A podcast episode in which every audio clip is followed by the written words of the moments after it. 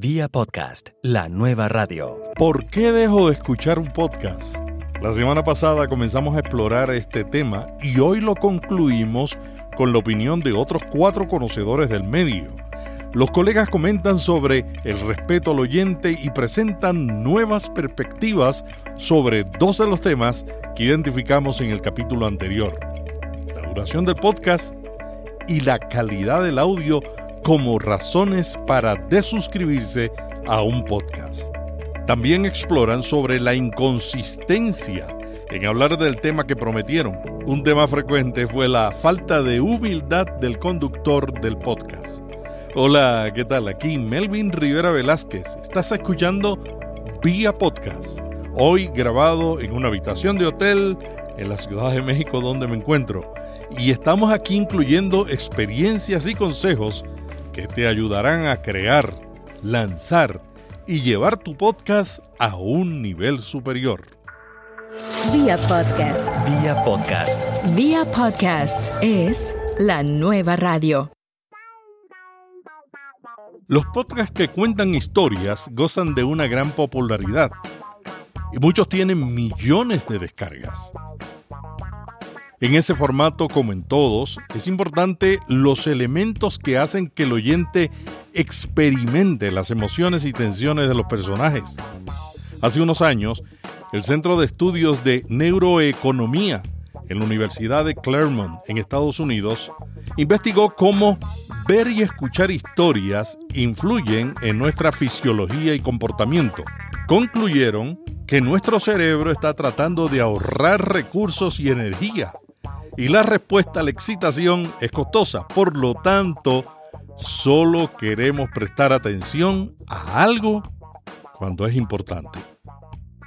El audio de un podcast que cuenta historias puede tener mucho más que narración. Emma Rodero, profesora de comunicaciones en Barcelona, realizó estudios con producciones de audio para investigar cómo retener la atención de la gente. Su trabajo demostró que una estructura dramatizada en audio, usando la voz, donde los actores que cuentan la historia exclusivamente a través del diálogo, estimulan la imaginación del oyente más que una narración típica. No hay duda que un podcast que cuenta historias debe estar centrado en el que escucha y no en el que produce. Catalina May, chilena, una de las personas que produce las raras podcasts, abandona un programa al principio y dice ella que los elementos del diseño del contenido, una línea editorial clara y las repeticiones son las que la mueven a no suscribirse. Yo en general si dejo de escuchar un podcast es muy al principio cuando recién lo estoy conociendo. Es decir, no me engancho con ese podcast porque una vez que ya me engancho y empiezo a escuchar un podcast, me convierto en una fiel auditora y es muy difícil que lo deje. No soy de esas personas que llenan su bandeja de entrada de cientos de nuevos capítulos que escuchar, sino que tengo una selección acotada de podcasts de los cuales soy muy fanática y trato de ir escuchando sus nuevos capítulos a medida que van saliendo.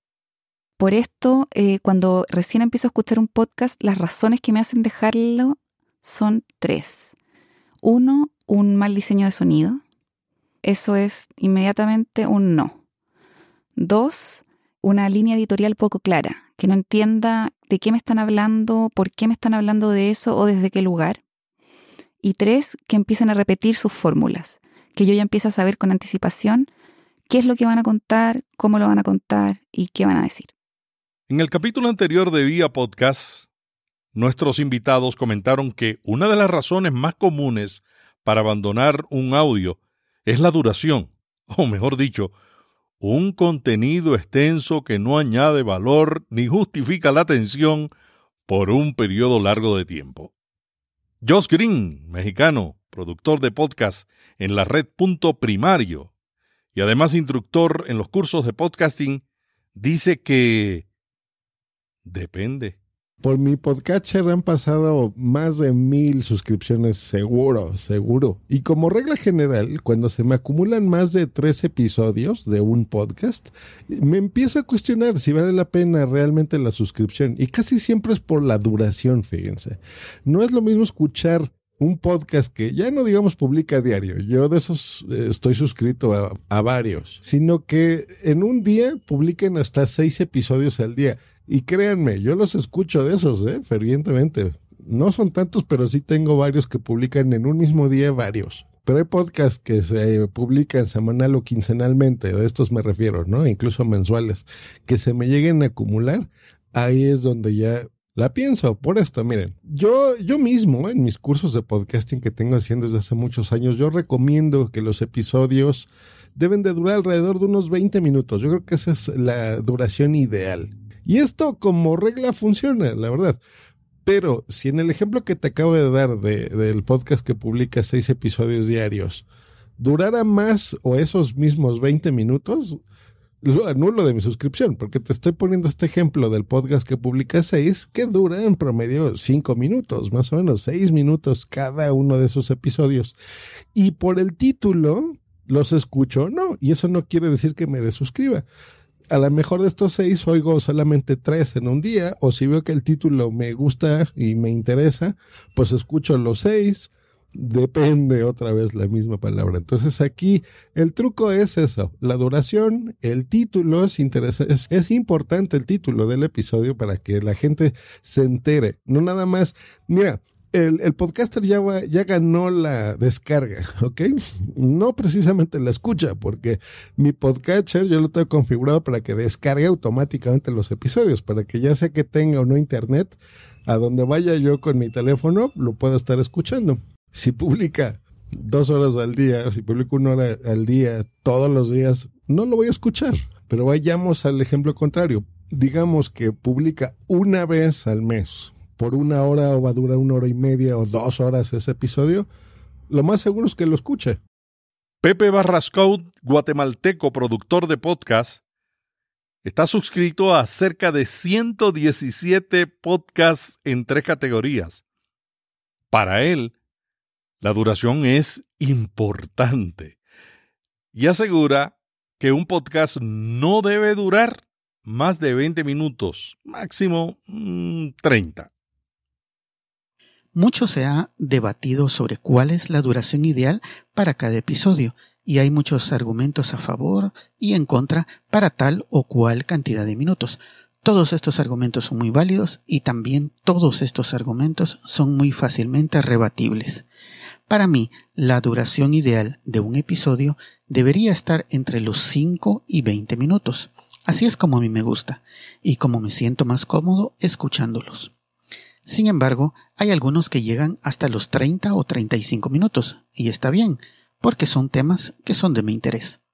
Sin embargo, de todos los que escucho, solo hay tres que duran una hora, y son casos muy excepcionales y puntuales. Normalmente cuando conozco un nuevo podcast, lo primero que yo veo es la duración promedio que tienen los episodios y si estos sobrepasan los 30 minutos, pues simplemente cierro la ventana del navegador y paso a otra cosa. No me interesa escuchar podcasts que duran más de 30 minutos.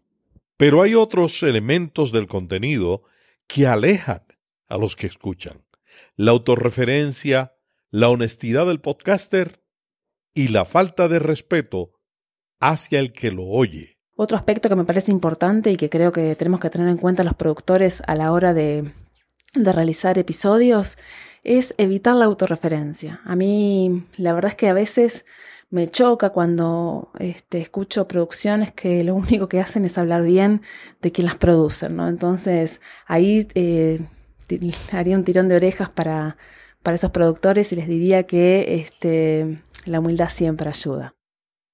La honestidad del podcaster. Se nota cuando alguien te está engañando. Miren, yo me dejé de suscribir a un podcast español, no les voy a decir cuál, no lo voy a cambiar, pero me daba mucha risa que leía comentarios, leía cartas de supuestos podescuchas que le mandaban desde México y leía el, el correo, leía el email como si estuviese escrito por alguien de México y utilizaba así palabras totalmente españolas, ¿no? ustedes me están escuchando, no nada más mi acento, sino las palabras que estoy utilizando. Yo les digo ustedes, acabo de decir ustedes, yo no diría vosotros, ¿no? Eso no hablamos así. Aquí. Y el correo era algo así como, pues, vuestro podcast me encanta, es muy guay, cosas así. Ya me entienden, eso no me gusta. Cuando te engañan con las cifras, no importa, yo no estoy escuchando ese podcast porque tenga trillones y millones de descargas. Lo escucho porque me aporta algo, porque es divertido para mí, no por la audiencia que tenga, ¿no? La gente que yo recibí correos y muchísimas de las preguntas que me mandan son estas. Pues hoy las voy a responder. No es cierto. No digo que sean todos. Hay muchas personas, muchos podcasts que sí reciben muchos comentarios, mucho feedback. Hay otros que no.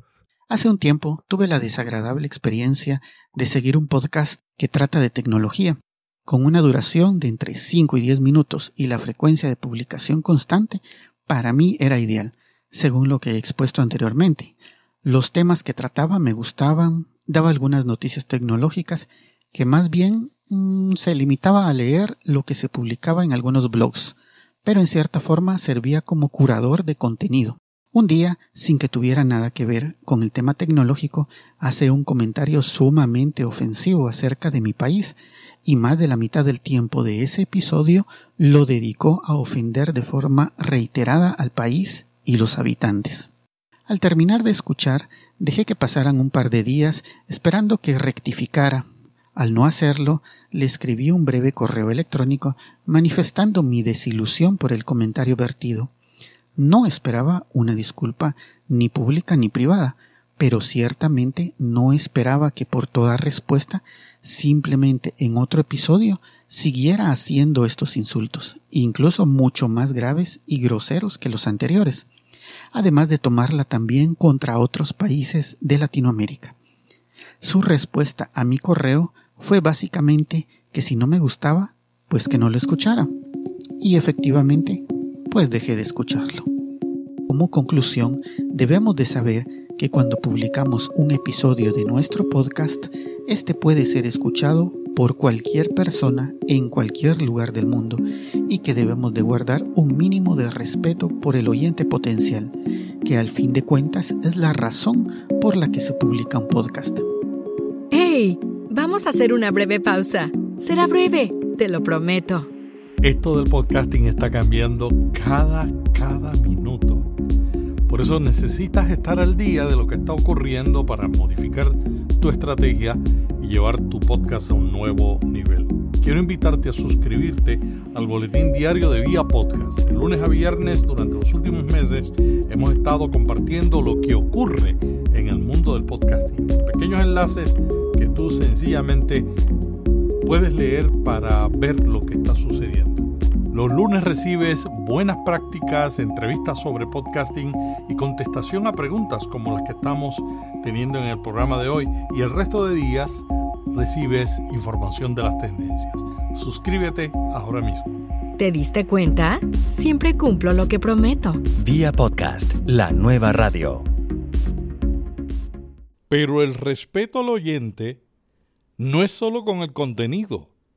Florencia Flores Iborra, uruguaya, residente en Argentina, productora de Tristana Producciones, dice que abandona un podcast cuando el contenido le da un mensaje. Cuando siento que quien produce ese podcast no me toma en cuenta como oyente, cuando no se esmeró en hacer un contenido atractivo, cuando no se esmeró en la edición, cuando quizás eh, utilizó efectos, este, digamos, burdos, eh, que, no, que no sorprenden, que no, me, que no me seducen, que no me generan un ambiente.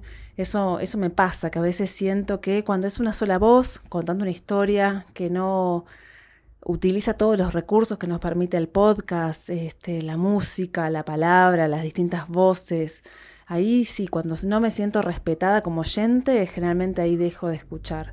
Para mí el desafío está en, respetar eh, a esa persona que, que, nos va a escuchar, tenerla en cuenta a la hora de producir y tratar de, incorporar esas miradas, ¿no? Es decir, tratar de, de, sorprenderlas, tratar de, seducirlas desde lo este, sonoro, ¿no? Técnicamente.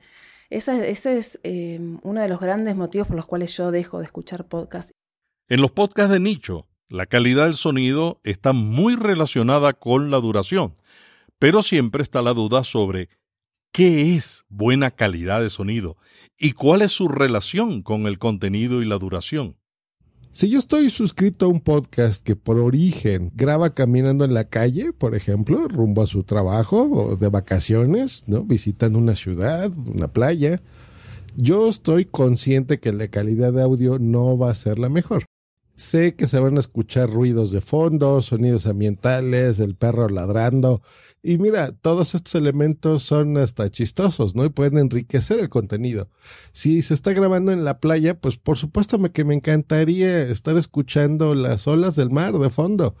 Y sé que la duración será de entre 6 minutos, 10, 15 minutos a lo mejor. Y este tipo de podcast, que aparte los oigo, se convierten en mi rutina diaria. Porque miren, estos podcasts, yo me despierto y desde casi a los 10 minutos de estar despierto yo ya estoy escuchando podcast. ¿eh? Yo los escucho bañándome en la regadera, en la ducha de mi casa. ¿Y qué voy a escuchar ahí? Pues bueno, podcast de dos horas. No, uno de seis minutos. Este mismo ejemplo que te estoy poniendo. Ahora, depende la palabra mágica. Si este mismo podcast, por ejemplo, decide pasar y cambiar su duración de estos seis minutos, 15 como máximo, a durar 40, una hora diaria, lo dejo de oír inmediatamente. Por mucho que me guste, lo dejo de escuchar. Yo no sería capaz de soportar una hora de mi vida diaria estando escuchando el tráfico de la ciudad, por ejemplo, ¿no? Que me está explicando lo más bonito de la arquitectura de su ciudad no, me, me, me cansaría, ¿no? Estos sonidos relajantes del mar, pues también se vuelven tediosos durante mucho tiempo. No importa la calidad de, de, información que me esté dando, los contenidos de valor, me hartaría. Ahora, vamos con el mismo ejemplo, pero a la inversa. Supongamos que estoy suscrito a un podcast de entrevistas o opinión de invitados.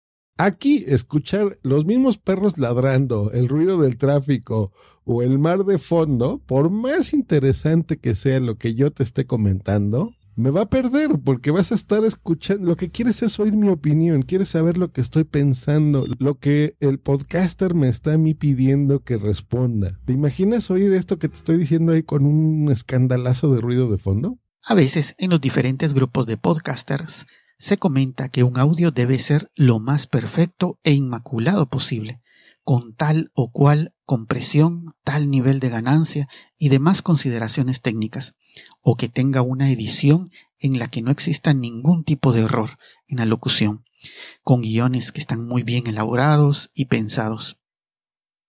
Lo considero como algo, pues, que le da valor, pero no es lo principal, puesto que una conversación normal no es así.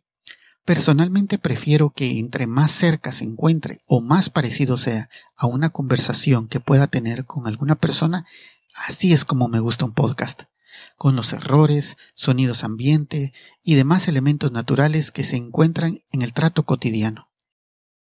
Para mí está bien, sin embargo, si el audio es muy bien tratado, pues también tiene su atractivo. Claro que sí ese mismo audio es totalmente incomprensible, no se escucha, tiene un sonido desagradable, volumen variable a lo largo del, de la reproducción, pues por más que queramos, tendremos que dejar de escuchar ese podcast, porque simplemente es imposible de escuchar. Entonces, ¿importa o no importa el sonido? ¿Podemos escuchar un audio de mala calidad por mucho tiempo? A excepción de los que ya te dije que van a durar seis minutos, no me molesta tanto que no se oiga perfecta la voz y que no entienda tanto lo que está diciendo el podcaster. Entiendo la idea. Pero si va a durar más de ese tiempo, sí es muy importante la calidad de audio. Pero ¿qué tal que te estoy dando estas recomendaciones en esta calidad? Mira. Miren, este es el ejemplo. Ahora estoy en mi teléfono, estoy saliendo en mi oficina, simplemente abrí la ventana estamos escuchando sonidos de la Ciudad de México, de la Gran Tenochtitlán. Dime, ¿cómo estás escuchando esto? ¿Tú qué opinas, Rayo? ¿Estoy diciendo cosas buenas?